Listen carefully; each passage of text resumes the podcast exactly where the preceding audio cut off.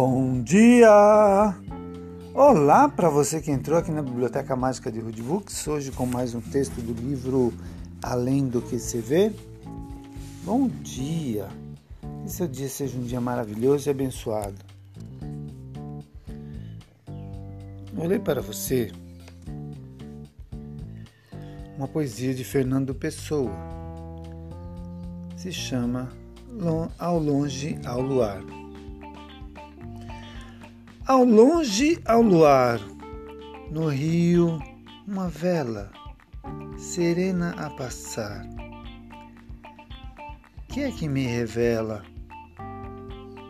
Não sei, mas meu ser tornou-se-me estranho. Eu sonho sem ver os sonhos que tenho. Que angústia me enlaça. Que amor não se explica. É a vela que passa na noite que fica. Fernando Pessoa. Um outro texto agora do Pedro e seu machado. O Pedro, um lenhador, após um grande trabalho numa área de desmatamento, ficou desempregado Após tanto tempo cortando árvores, agora foi ele quem entrou no corte. A madeira precisou reduzir os seus custos. A madeireira precisou reduzir os seus custos. Saiu então à procura de uma nova oportunidade de trabalho. Seu tipo físico, porém muito franzino, fugia completamente do biotipo de um lenhador. Além disso, o machado que carregava era desproporcional ao seu tamanho. Aqueles que conheciam Pedro, entretanto, julgavam-no um ótimo profissional. Em suas mudanças, ele chegou a uma área reflorestada que estava começando a ser desmatada. Apresentou-se ao capataz da madeireira como um lenhador experiente, e ele o era. O capataz, após um breve olhar ao tipo miúdo do Pedro e com aquele semblante de selecionador implacável, foi dizendo que precisava de pessoas capazes de derrubar grandes árvores e não de catadores de gravetos. Pedro, necessitando do emprego, insistiu. Pediu que lhe fosse dada uma oportunidade para, para demonstrar sua capacidade. Afinal, ele era um profissional experiente. Com relutância, o capataz resolveu levar Pedro à área de desmatamento e só fez isso pensando que Pedro fosse servir de chacota aos demais lenhadores. Afinal, ele era um fracote. Sob os lenhadores dos Sob os olhares dos demais lenhadores, Pedro se postou frente a uma árvore grande, uma árvore de grande porte, com o grito de Madeira! Deu uma machadada tão violenta que a árvore logo caiu no primeiro golpe. Todos ficaram atônitos. Como era possível tão grande habilidade e que força descomunal era aquela que conseguira derrubar uma grande árvore com uma só machadada? Logicamente, Pedro foi admitido na madeireira. Seu trabalho era elogiado por todos, principalmente pelo patrão, que via em Pedro uma fonte adicional de receita. O tempo foi passando e gradativamente Pedro foi reduzindo a quantidade de árvores que derrubava. O fato era incompreensível, uma vez que Pedro estava se esforçando cada vez mais. Um dia Pedro se nivelou aos demais. Dias depois encontrava-se entre os lenhadores que menos produziam. O capataz, que, apesar da rudeza, era um homem vívido, chamou Pedro o questionou sobre o que estava ocorrendo. Não sei, respondeu Pedro. Nunca me esforcei tanto. Apesar disso, minha produção está decaindo. O capataz pediu então que Pedro lhe mostrasse o seu machado. Quando o recebeu, notando que ele estava cheio de dentes e sem o fio de corte, perguntou a Pedro: Por que você não afiou o machado? Pedro, surpreso, respondeu que estava trabalhando muito e por isso não tinha tempo de afiar sua ferramenta de trabalho. o capataz ordenou que Pedro ficasse no acampamento e amolasse seu machado. Só depois disso ele poderia voltar ao trabalho. Pedro fez o que lhe foi mandado. Quando retornou à floresta, percebeu que tinha voltado à forma antiga e conseguia derrubar as árvores com uma só machadada. A lição que Pedro recebeu cai como uma luva sobre muitos de nós, preocupados em executar nosso trabalho, ou pior ainda, julgando que sabemos tudo o que é preciso, deixamos de amolar nosso machado, ou seja, deixamos de atualizar nossos conhecimentos. Sem saber por que, vamos perdendo posições em nossas empresas e nos deixando superar pelos outros. Em outras palavras, perdemos nossa potencialidade. Muitos avaliam a experiência que possuem pelos anos em que se dedicam àquilo que fazem.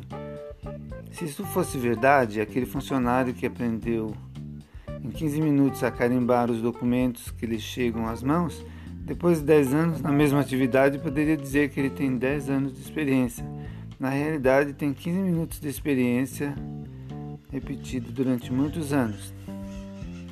A experiência não é a repetição monótona do mesmo trabalho, mas sim a busca incessante de novas soluções, tendo coragem de correr riscos que possam surgir. É perder tempo para afiar o nosso machado. Perder tempo entre aspas. Um outro texto aqui de Fernando Pessoa. É o oitavo texto que fala sobre signo. Esse fala sobre o signo de escorpião. No vale clareia uma fogueira uma dança sacode a terra inteira, e sombras desformes e descompostas em clarões negros do vale vão subitamente pelas encostas, indo perder-se na escuridão. De quem é a dança que a noite terra? Quem é a dança que a noite a terra? São titãs, filhos da terra, que dançam na morte do marinheiro que quis cingir o materno vulto, cingi-lo dos homens, o primeiro na praia ao longe, por fim sepulto. Dançam, nem sabem que a alma usada do morto ainda comanda a armada. Pulso sem corpo ao leme a guiar, as naus no resto do fim do espaço, que até ausente soube cercar a terra inteira com seu abraço. Violou a terra, mas eles não sabem, e dançam na solidão, e sombras desformes e descompostas indo perder-nos, indo perder-se nos horizontes, galgam do vale pelas encostas dos muros dos mudos montes. Fernando Pessoa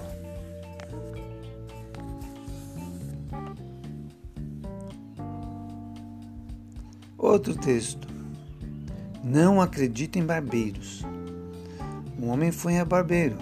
Enquanto seus cabelos eram cortados, conversava com ele. Falava da vida e de Deus. O barbeiro, incrédulo, não aguentou e falou: Deixa disso, meu caro. Deus não existe. Por quê? Por quê? Ora, se Deus existisse, não haveria tantos miseráveis passando fome Olhe em volta, veja quanta tristeza, é só andar pelas ruas e enxergar.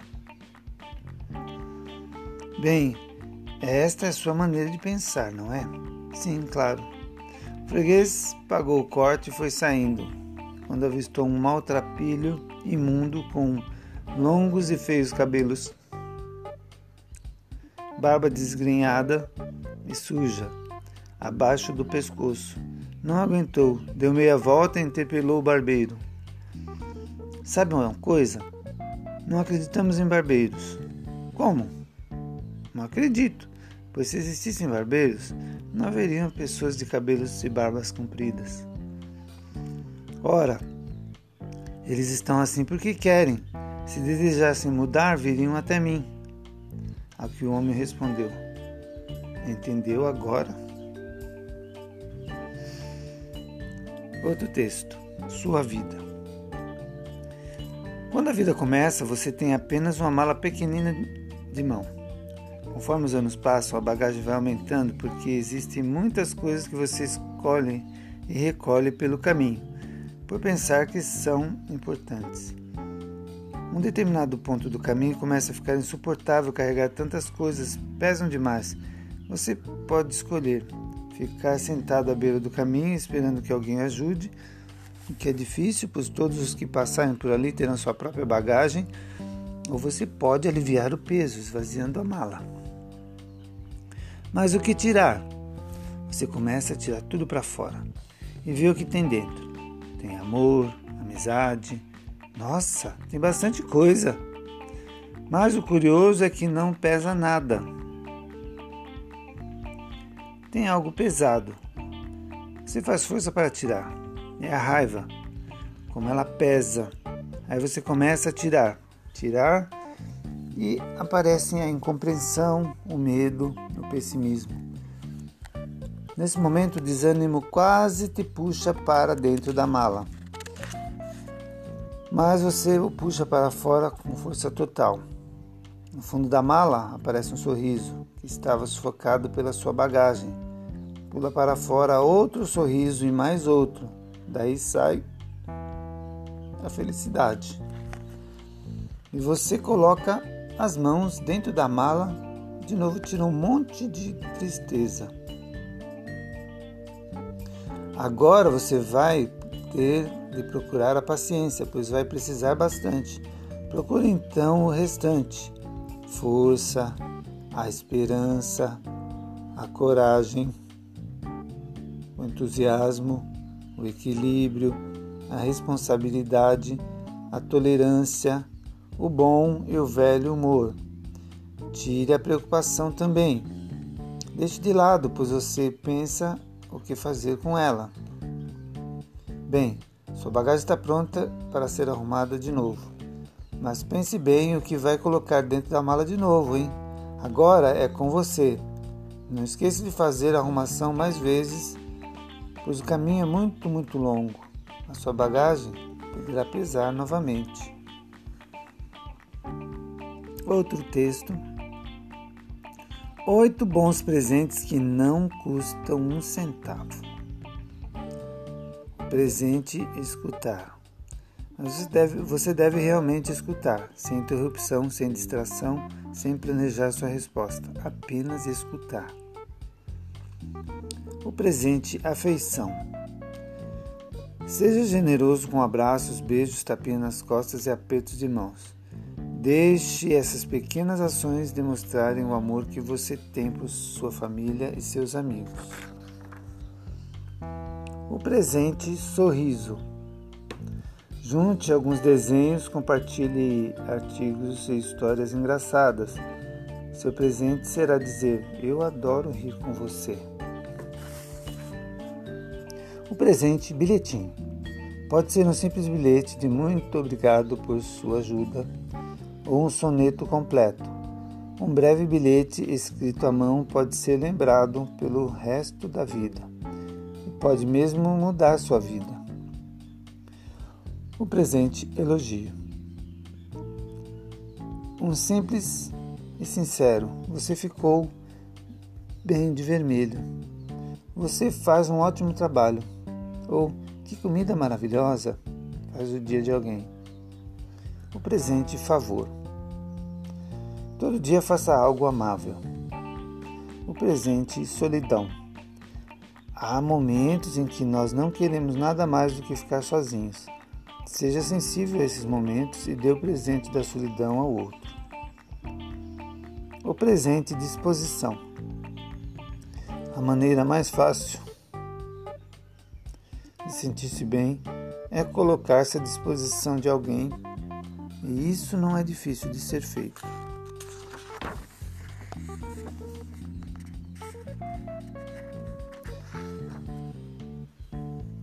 Texto. Agora eu gostaria de agradecer a minha amada Dora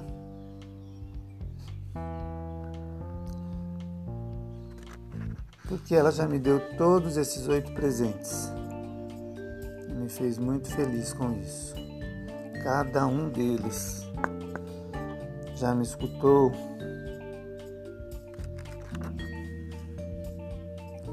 já me deu afeição, já me deu sorrisos, já me deu bilhetinho, já me elogiou.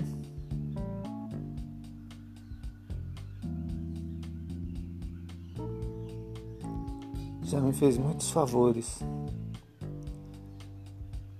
Já me deu um pouco de solidão que eu precisava.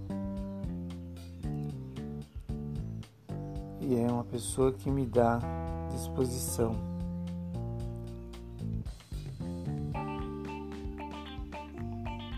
E que se põe à minha disposição sempre que eu preciso.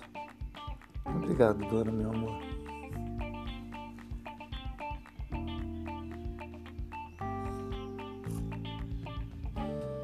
E aqui terminamos então mais uma leitura do, da Biblioteca Mágica de Rude Books. Se você gostou, volte sempre. Traga seus amigos.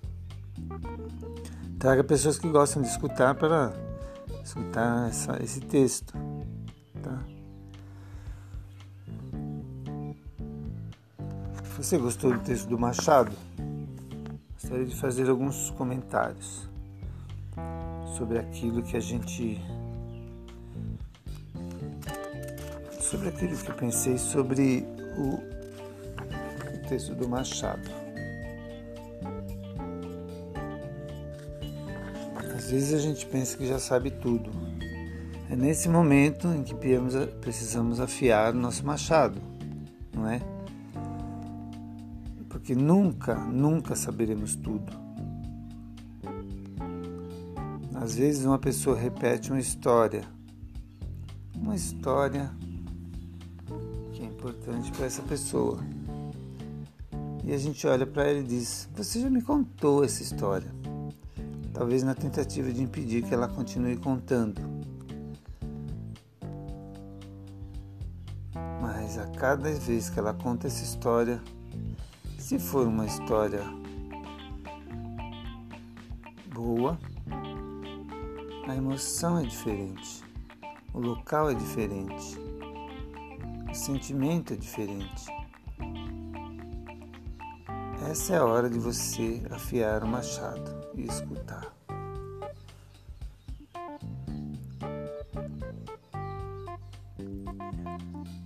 Bom, eu fico muito agradecido pela sua participação.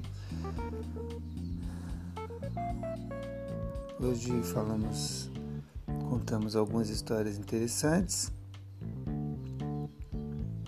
Às vezes não sabemos porque as coisas na, na vida estão funcionando mal e a gente está produzindo menos. Essa é justamente a hora de afiar nossos machados, de olhar para a nossa vida e de fazer uma, algumas correções e mudar nossa nossa perspectiva. Outra imagem interessante que me veio foi do texto onde você nasce com uma mala bem pequenininha e vai andando pelo caminho e vai juntando coisas nessa mala. Realmente é um texto verdadeiro. Com o tempo, essa mala fica tão pesada que a gente não aguenta carregar mais. Por isso, muitas vezes as pessoas vão a certos rituais religiosos onde dizem que foram renovadas. Nesses rituais, normalmente, elas deixam lá a culpa, o medo, a, raiva, a mágoa e se revestem de fé, de esperança, de amor, se sentem acolhidas esse é o momento onde a mala é renovada.